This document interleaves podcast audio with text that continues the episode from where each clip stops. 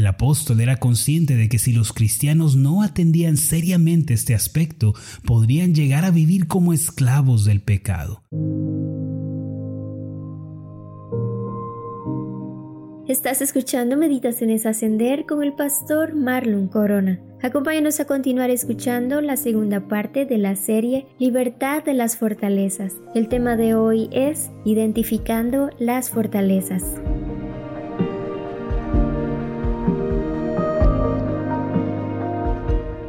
Un viejo refrán dice que no hay peor ciego que el que no quiere ver. Esto se dice cuando una persona no quiere reconocer o aceptar su condición, sino que quiere persistir en su opinión o en su postura equivocada. Hay mucha sabiduría en este dicho popular. Una persona, por ejemplo, puede estar enferma, convaleciente y tener junto a su cama la medicina que puede sanarla, pero si no se la toma o si no quiere ser sanada, ¿qué puede hacerse por esta persona? Lo mismo sucede cuando alguien se niega a admitir que tiene un problema y que necesita atención. Durante su ministerio terrenal, el Señor Jesús enfrentó a los líderes espirituales de su época que se creían conocedores de todo y peor aún se consideraban libres de pecado. El Señor declaró que la ceguera espiritual no es el problema como tal. El problema es no querer hacer nada al respecto y quedarse sumido en las tinieblas. El problema mayor de nuestros días estriba en el hecho de que no estamos dispuestos a aceptar nuestra necesidad de tratar con nuestros pecados porque en primer lugar no estamos dispuestos a reconocer nuestro problema.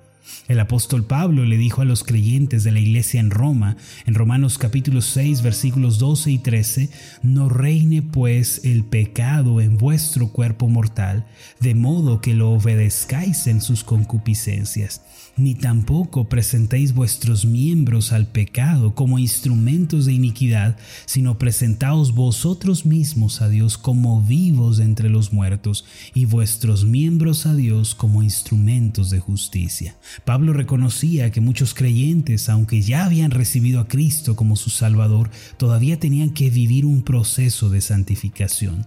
El apóstol era consciente de que si los cristianos no atendían seriamente este aspecto, podrían llegar a vivir como esclavos del pecado. Por esta razón, él se refirió a esto usando las palabras, no reine pues el pecado en vuestro cuerpo mortal. La palabra que más resalta en este versículo es la palabra reine, que hace referencia a un dominio o a una fortaleza. Por otro lado, las concupiscencias mencionadas por Pablo se refieren a los deseos y atracciones desmedidas que todos tenemos hacia el pecado. Son las inclinaciones y tendencias propias de cada persona hacia pecar. Aunque todos somos pecadores, no todos pecamos de la misma manera. La concupiscencia de algunos es hacia la mentira, mientras que otros se inclinan hacia la envidia. Algunos pecan siguiendo el orgullo y otros viven en los placeres de la carne.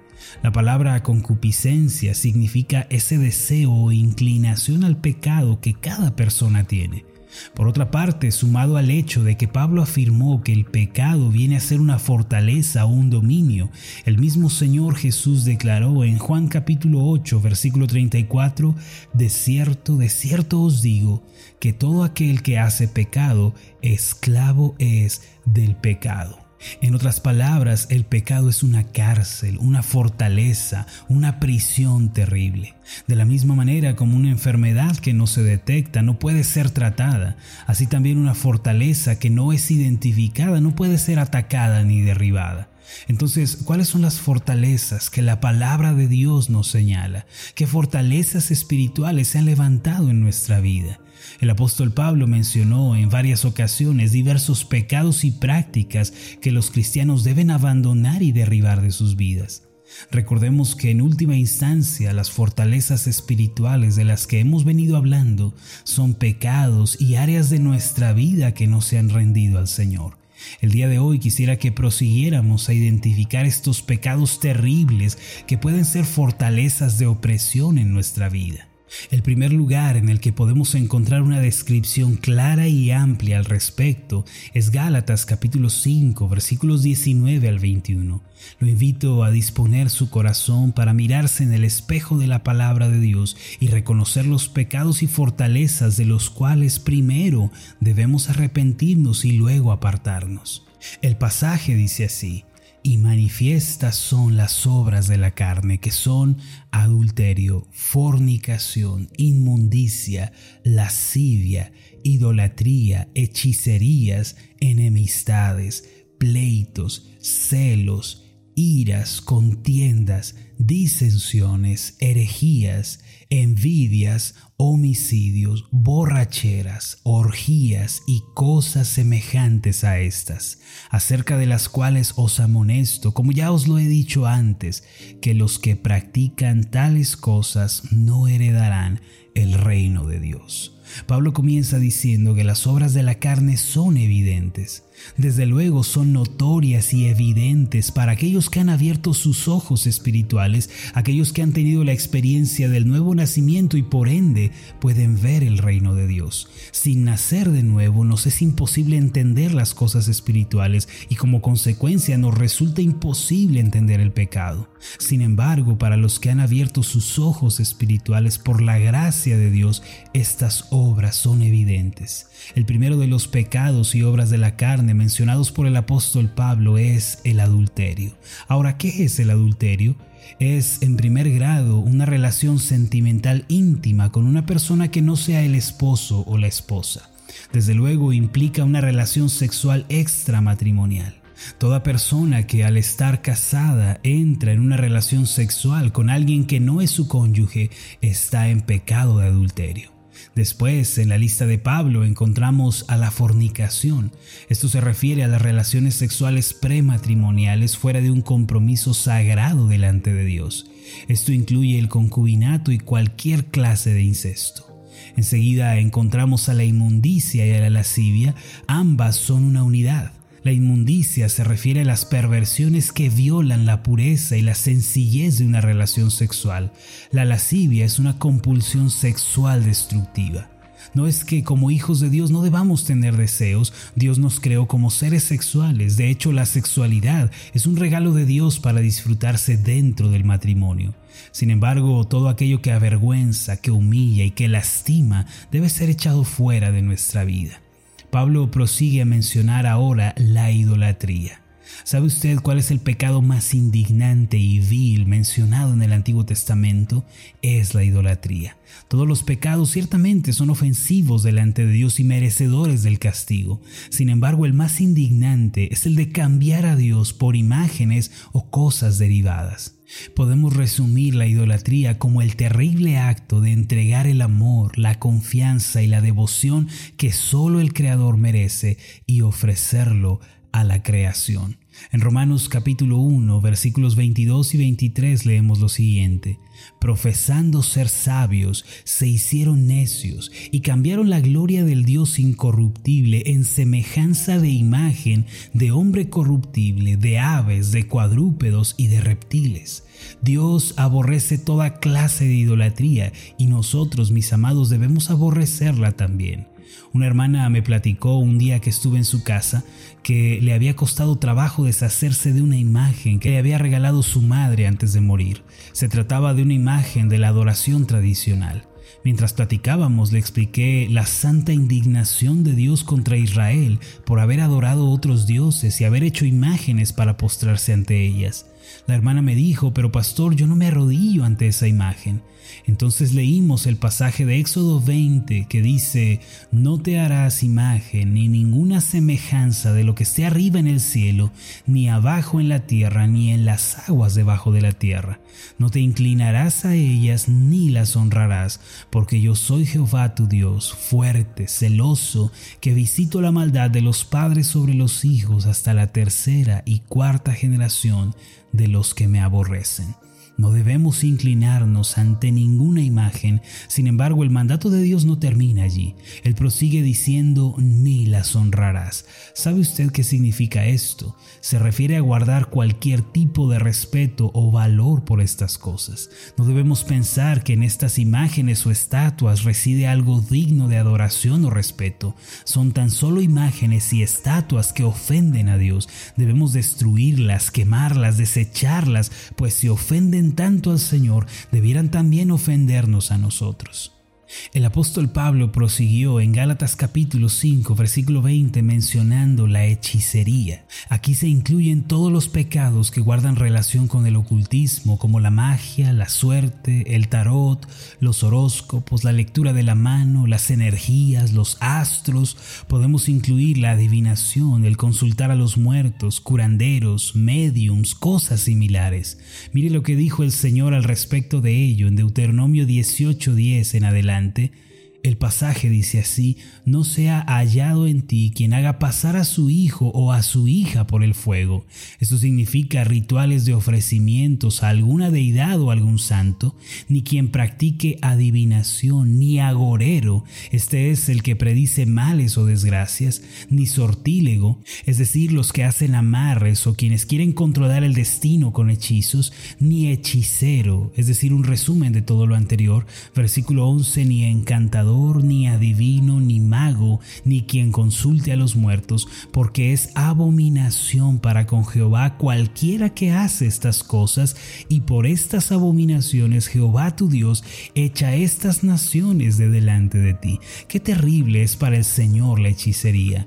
Debemos dejar cualquier cosa que tenga la esencia de estas cosas. Debemos dejar cualquier cosa que tenga la esencia de estos pecados. Un día después de predicar al respecto en la iglesia, un hermano subió a su auto y se percató de algo. Tenía colgado en el retrovisor un atrapasueños. No sé si usted los conozca. Parecen ser inofensivos, pero estos artefactos pertenecen a la hechicería y a la brujería. Así que el hermano pensó en tirarlo a la basura cuando llegara a su casa. Sin embargo, fue tal la convicción del Espíritu Santo en su vida que tuvo que detenerse en una gasolinera para tirar el atrapasueños después de haberlo destruido con sus manos. Pablo mencionó además las enemistades, los pleitos, los celos, las iras, las contiendas y las disensiones. Enemistad es vivir con una actitud de ser enemigo de todos, es carecer de una actitud de reconciliación y de paz y tener un espíritu altivo que busca siempre la guerra. Los pleitos aquí mencionados no son solamente discusiones, se refiere a la persona que es capaz de llegar a los golpes cuando está airada y muy molesta.